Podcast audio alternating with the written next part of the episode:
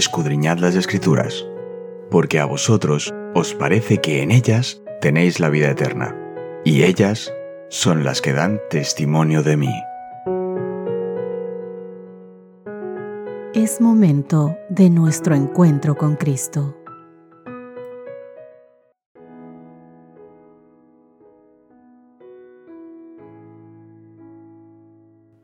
Hola, hola, hola mis queridos amigos, qué gusto saludarles en este viernes. Primero de septiembre comenzamos un nuevo mes gracias al Señor, gracias a su bendición, a su compañía y a su gran misericordia. Mis queridos amigos, hoy terminamos nuestro estudio que tuvo por título Cónyuges juntos ante la cruz. En él pudimos ver maravillosos mensajes de ayuda para nuestro hogar y también como cristianos, como personas que buscan estar a los pies de Dios, entender que Pablo a través del capítulo 5 nos quiere hacer dar cuenta de la relación maravillosa que hay entre Cristo y su pueblo, entre Cristo y su iglesia, y lo asemeja al amor, a la perfección, a la santidad que debe haber en el matrimonio porque Cristo es la cabeza y la iglesia el cuerpo. Cristo es el novio y la iglesia la novia a la que Él vendrá a buscar para desposarla, a la que salvó, a la que lavó, a la que limpió para mostrársela a sí mismo como una novia perfecta, santa, sin tacha, sin arruga alguna. Nuestro texto base nos decía justamente eso Maridos amen a sus mujeres así como Cristo amó a la iglesia y se entregó a sí mismo por ella para santificarla y limpiarla en el lavado del agua por la palabra, para presentarla para sí una iglesia gloriosa, sin mancha, ni arruga, ni cosa semejante, antes que sea santa e inmaculada. Queridos amigos, Ellen White, la escritora Ellen White, insta constantemente a los cónyuges a abandonar sus esfuerzos por controlar al otro. Ella dice en su libro El hogar cristiano, que os recomendábamos leer al principio de este estudio, ni el marido ni la mujer deben pensar en ejercer gobierno arbitrario uno sobre el otro. No intenten imponerse sus deseos uno a otro. No pueden hacer esto y conservar el amor mutuo. Sean bondadosos, pacientes, indulgentes, considerados y corteses. Ella comenta directamente sobre la interpretación y la aplicación de Colosenses capítulo 3, verso 18. Casadas, estén sujetas a vuestros maridos como conviene en el Señor. Lo mismo que vimos en Efesios capítulo 5, versos 22 al 24 las casadas estén sujetas a sus propios maridos como al Señor, porque el marido es cabeza de la mujer, así como Cristo es cabeza de la iglesia, la cual es su cuerpo y Él es su Salvador. Así que como la iglesia está sujeta a Cristo, así también las casadas lo estén a sus maridos en todo. A menudo se pregunta, ¿debe una esposa no tener voluntad propia? La Biblia dice claramente que el esposo es el jefe de la familia. Casadas estén sujetas a vuestros maridos, dice. Si la orden terminase así, claro, si la orden terminase así, podríamos decir que nada de envidiable tiene la posición de la esposa. Muchos maridos no leen más allá de estad sujetas, pero debemos leer la conclusión de la orden, que es, como conviene en el Señor.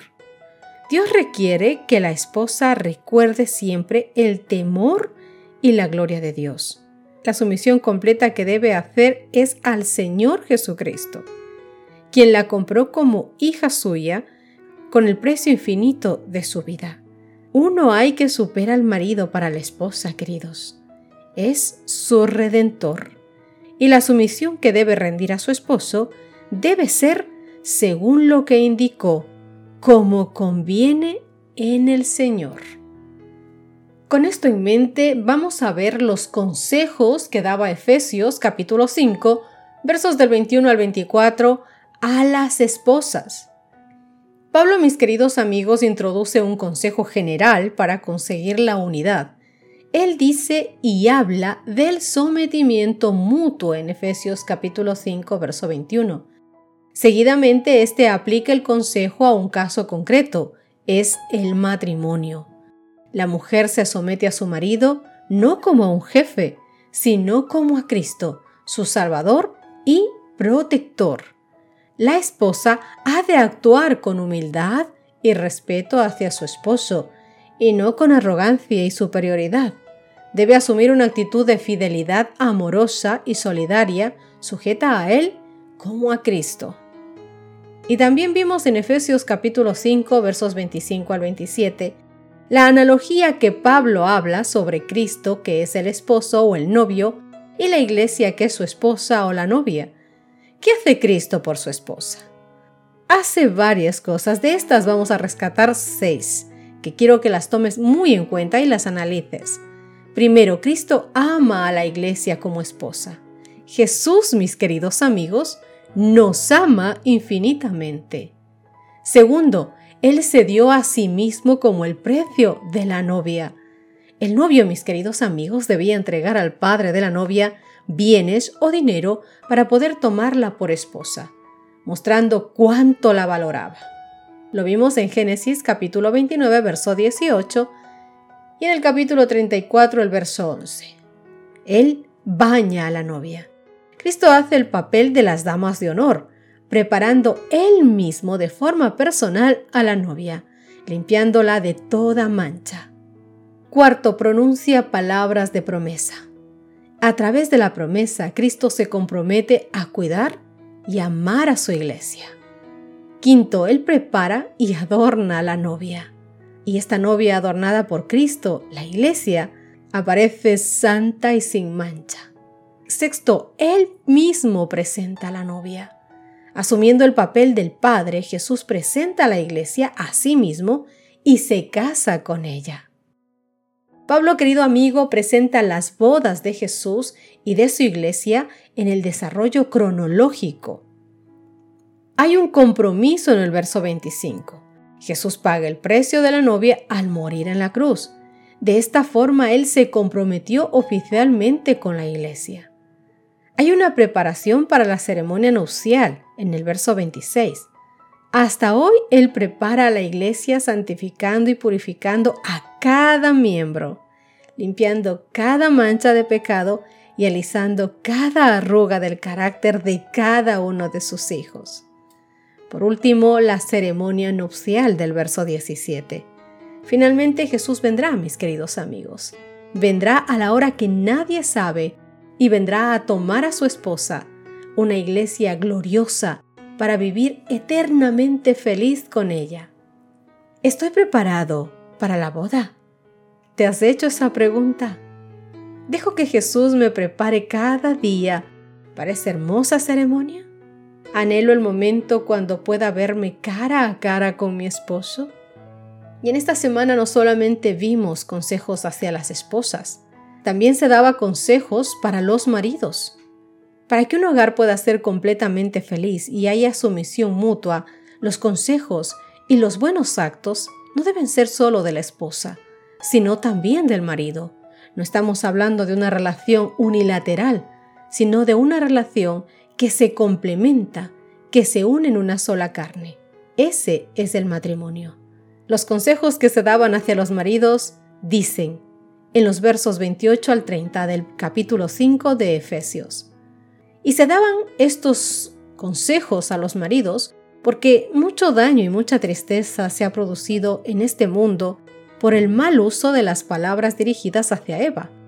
Concretamente la frase desearás a tu marido y él te dominará.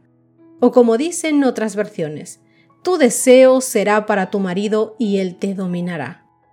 Por consiguiente de ello, Pablo quiere que los maridos comprendan cómo deben actuar con sus esposas. En primer lugar, él dice, amarlas. Amarlas como Cristo amó a su iglesia, dispuesto a dar su propia vida por ella. Y dice más, si alguna vez son tentados a tratarlas con dureza, deben recordar que ella es parte de vosotros mismos y que al maltratarla muestran que no la aman ni a ella, ni se aman a ellos mismos. El que ejerce un dominio incorrecto y hace daño a su esposa, maltrata a su propio cuerpo, a su propia carne y a sus propios huesos. Cristo, mis queridos amigos, quiere que su iglesia sea una sola carne con Él, igual que el matrimonio. Pablo concluye sus consejos a los cónyuges con una mención especial de Génesis capítulo 2, verso 24, que está en consonancia con lo que dice Efesios capítulo 5, verso 31. ¿Qué quiere decir con la expresión una sola carne? Queridos amigos, la unidad sexual del matrimonio es un reflejo de su unidad emocional y espiritual. Ya no son dos, ya no actúan de forma separada. Han abandonado su pasado para hacer un futuro juntos, unidos. Ellos dos son uno. Esto es un misterio, un don divino que Pablo aplica espiritualmente a Cristo y a su iglesia. La iglesia no puede existir separada de Cristo, sino que depende de su unión con Jesús, siendo uno. El esposo ame a su esposa y viceversa. La esposa respete a su esposo y viceversa. Como Cristo ama y respeta a cada uno y viceversa. Qué bonito, ¿verdad? Realmente creo que el estudio de esta semana ha traído mucha luz a los hogares y a nosotros como personas, como unidad, para que entendamos y comprendamos cuán santo y cuán estrecho es la relación que nosotros tenemos con Cristo. Así como el matrimonio es sagrado y nada puede empañarlo, así la relación que tiene la Iglesia con Cristo, con su Señor, con su Rey. Algo sagrado, algo íntimo que no debe mancharse con nada ni con nadie mis queridos amigos, que Dios reine en cada uno de vuestros hogares, que Dios reine en cada uno de vuestros corazones, para que podáis disfrutar de un pedacito de cielo desde este mismo momento aquí en la tierra.